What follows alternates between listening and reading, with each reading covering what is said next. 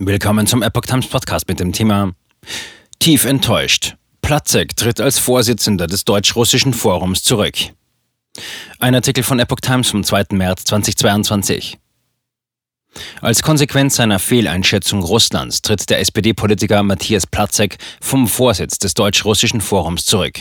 Auf der anstehenden Versammlung des Forums werde er den Mitgliedern mitteilen, dass er als Vorsitzender nicht mehr zur Verfügung stehen kann, erklärte Platzek am Dienstag.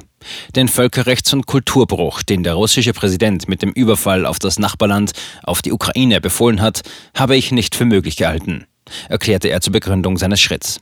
Unzählige Menschen müssen jetzt leiden. Die Welt ist noch gefährlicher geworden als vorher. Für meine Fehleinschätzung übernehme ich die Verantwortung. Ich hätte es klarer sehen können, klarer sehen müssen. Platzek, der von 2002 bis 2013 Ministerpräsident von Brandenburg und von 2005 bis 2006 auch Vorsitzender der SPD war, leitete seit 2014 ehrenamtlich das Deutsch-Russische Forum. Es setzt sich unter anderem mit Austauschprojekten, Städtepartnerschaften und Young Leader Seminaren für ein friedliches Zusammenleben zwischen Deutschland und Russland ein.